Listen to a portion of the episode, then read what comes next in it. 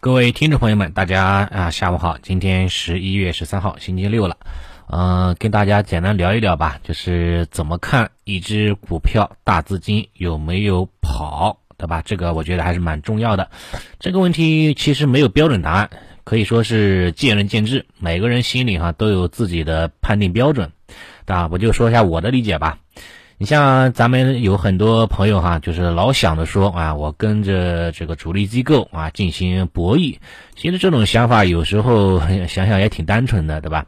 因为这个市场哈，它不是说单一的这种说这个机构之间的一个一个一个一个一个博弈，对吧？有些时候呢，机构的对手哈其实是其他的机构，或者说你格局再大点，你说这个机构它的对手啊，其实就是他自己。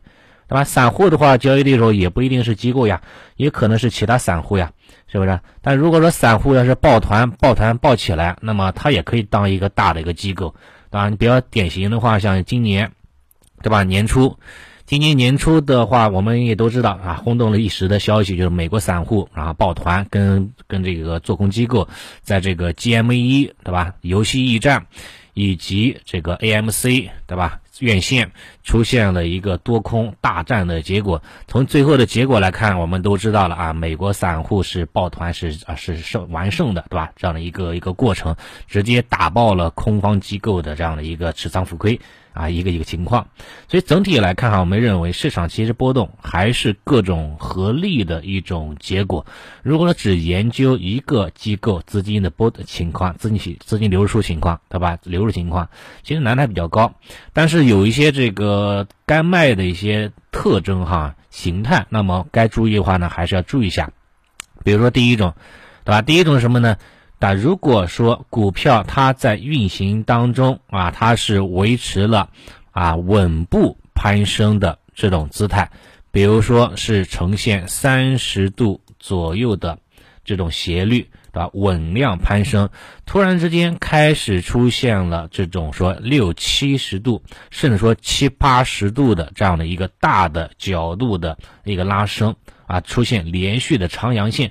这个时候就要格外的一个小心了，因为它已经进入到了一个加速的过程了啊，进入到加速的一个过程了。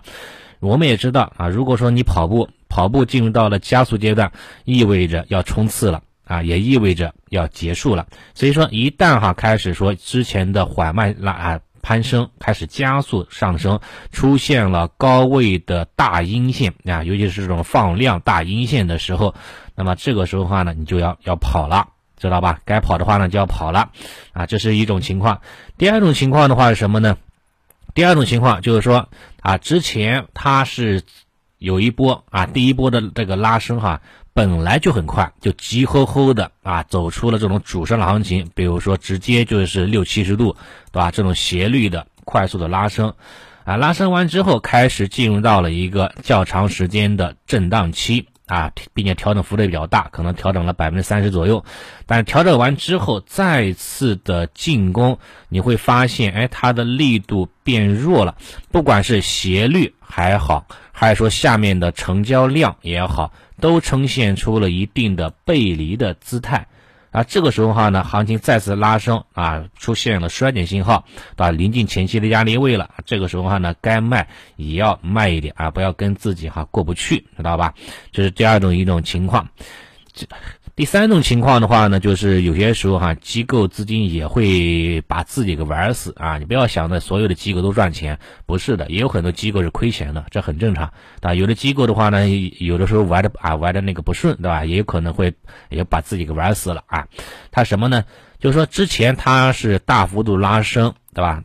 并且拉升幅度非常高，随后哈在高位来回的箱体震荡。对吧？高位震荡，那肯定对吧？多数情况之下是为了出货来用的，对吧？有些时候的话呢，量不多，那可能就出出完货了；但有些时候呢，它量比较多，它可能就出不完。结果的话呢，可能不知道被这个半路出来一个程咬金啊，不知道什么其他资金给砸盘破位了啊。机构的话呢，这个护盘能力比较弱的情况之下啊，那就行情哈就是不断的一个阴跌调整了。啊，出现了一个高位箱体破位的这样的一个走势，这个时候的话呢，你需要做什么？也是第一时间的及时离场啊，是非常非常重要的就可以了。好吧？